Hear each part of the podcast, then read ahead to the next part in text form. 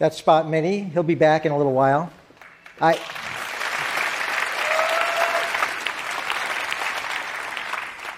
I love building robots. And my long term goal is to build robots that can do what people and animals do. And there's three things in particular uh, that we're interested in. One is balance and dynamic mobility. The second one is mobile manipulation. And the third one is mobile perception. So, dynamic mobility and balance. I'm going to do a demo for you. I'm standing here balancing. I can see you're not very impressed. Okay, how about now? How about now? Those simple capabilities mean that people can go almost anywhere on Earth on any kind of terrain, and uh, we want to capture that for robots. What about manipulation? I'm holding this clicker in my hand. I'm not even looking at it, and I can manipulate it without any problem.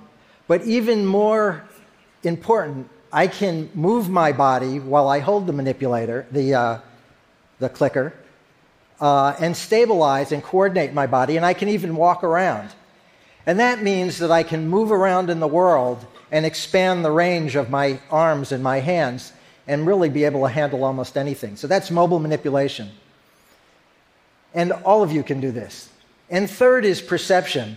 You know, I'm looking out of the room with over a thousand people in it, and my amazing visual system can see every one of you. You're all stable in space, even when I move my head, even when I move around.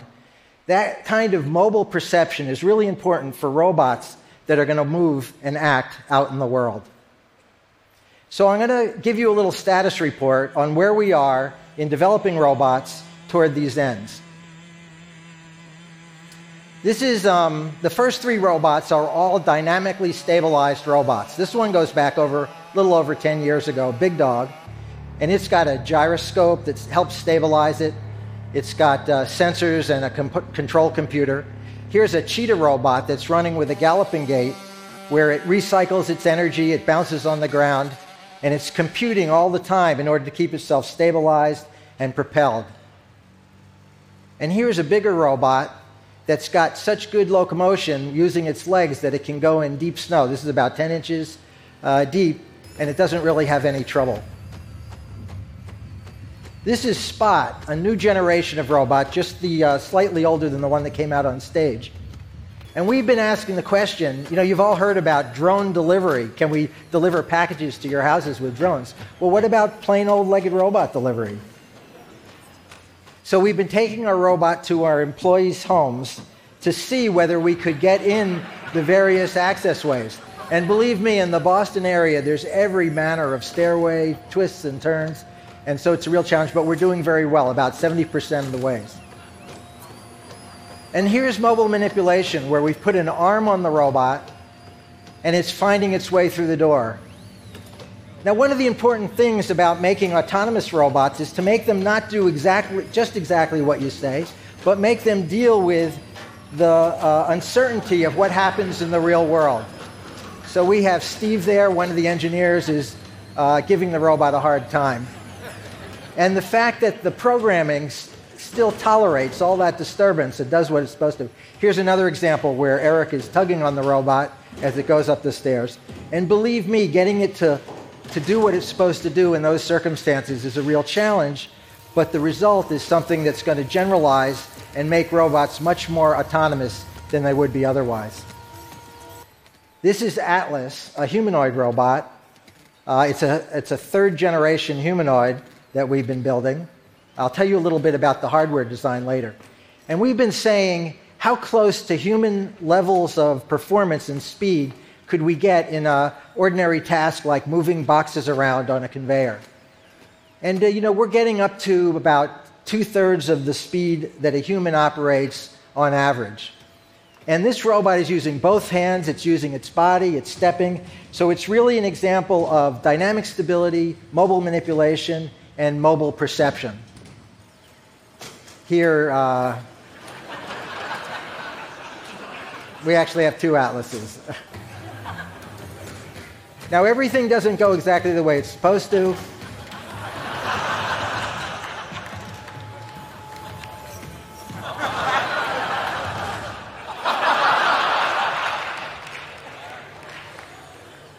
And here's our latest robot called Handle. Handle is interesting because it's sort of half like an animal, and it's half something else with these leg leg-like things and wheels. It's got its arms on in kind of a, a, funny way. But it really does some remarkable things. It can carry 400 pounds, uh, 100 pounds. It's probably going to lift more than that, but so far we've done 100. It's got some pretty good rough terrain capability, even though it has wheels. and uh, Handle loves to put on a show.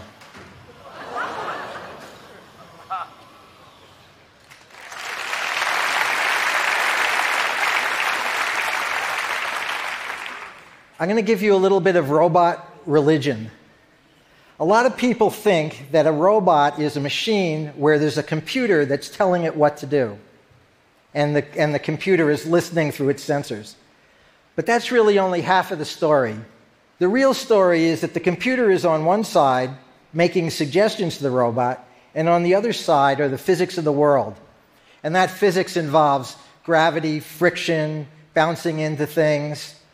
And in order to have a successful robot, my religion is that you have to do a holistic design where you're designing the software, the hardware, and the behavior all at one time, and all these parts really intermesh and cooperate with each other. And when you get the perfect design, you get a real harmony between all those parts interacting with each other.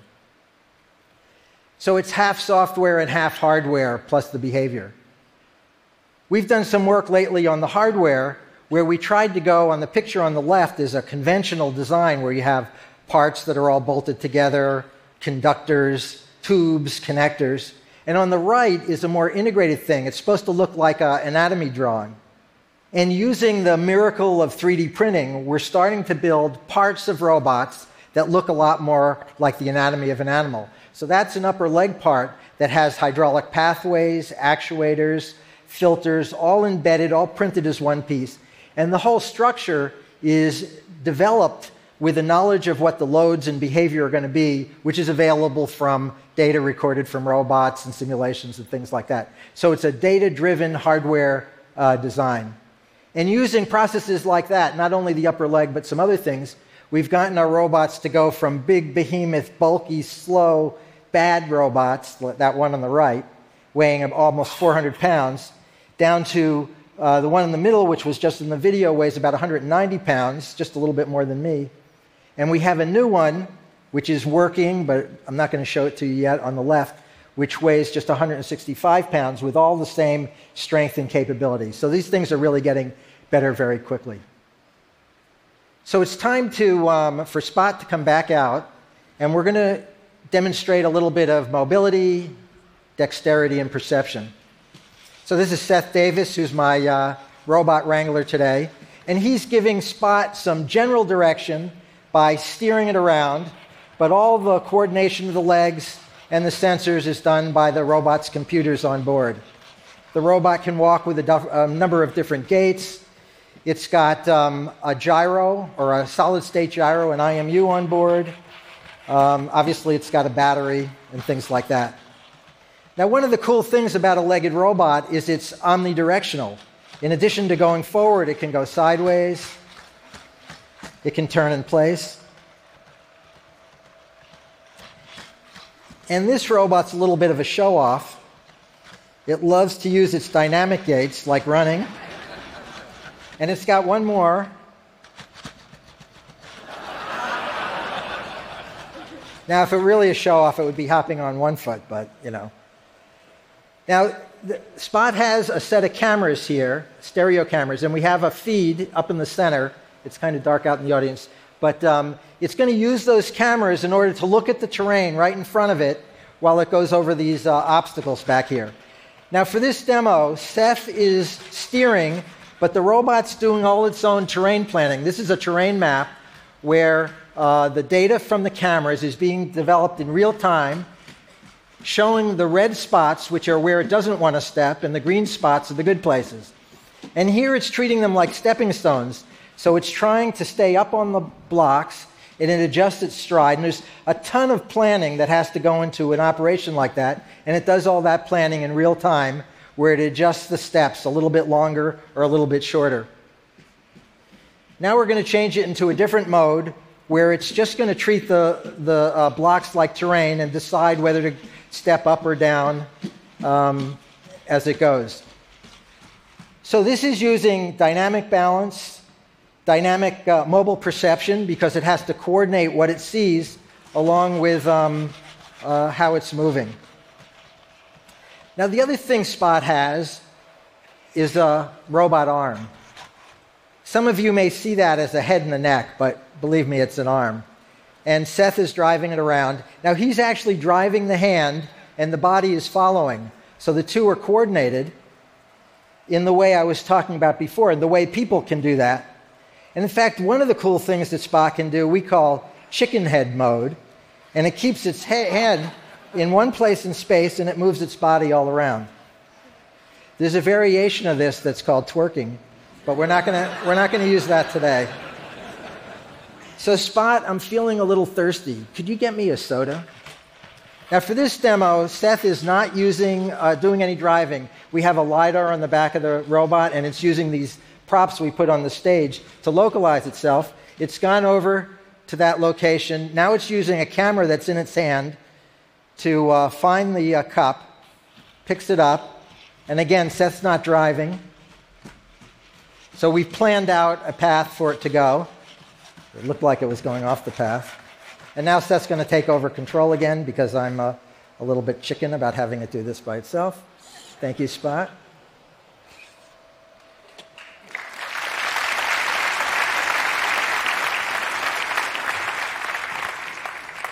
So, Spot, how do you feel about having just finished your TED performance? Me too. Thank you uh, all, and thanks to the team at Boston Dynamics who did all the hard work behind this.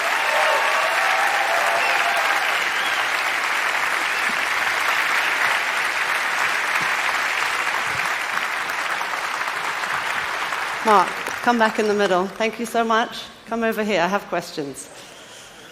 So, um, so you mentioned the UPS and the package delivery. What are the other applications that you see for your robots? You know, I think that uh, robots that have the capabilities I've been talking about are going to be incredibly useful. Uh, about a year ago, I went to Fukushima to see what the situation was there. And there's just a huge need for machines that can go into some of the dirty places and, uh, and help remediate that. Uh, I, think, I think it won't be too long until we have robots like this in our homes. And, uh, you know, one of the big needs is to take care of uh, the aging and, uh, and invalids. Uh, I think that um, it won't be too long till we're using robots to help take care of our parents, uh, or probably more likely have our children help take care of us. Uh, and, and, there's a bunch of other things. I, I, think the sky's the limit. I mean, many of the ideas we haven't thought of yet, and people like uh, Will You will help us uh, think of new applications. So, what about the, the dark side? What about like the military? Are they, are they interested? Sure. Uh, the military has been a big funder of uh, robotics. I don't think the military is the dark side myself. Uh, but I think, as with all advanced technology, it can be used for all kinds of things. Awesome. Thank you so much. Okay, you're welcome. Take care. Thank you.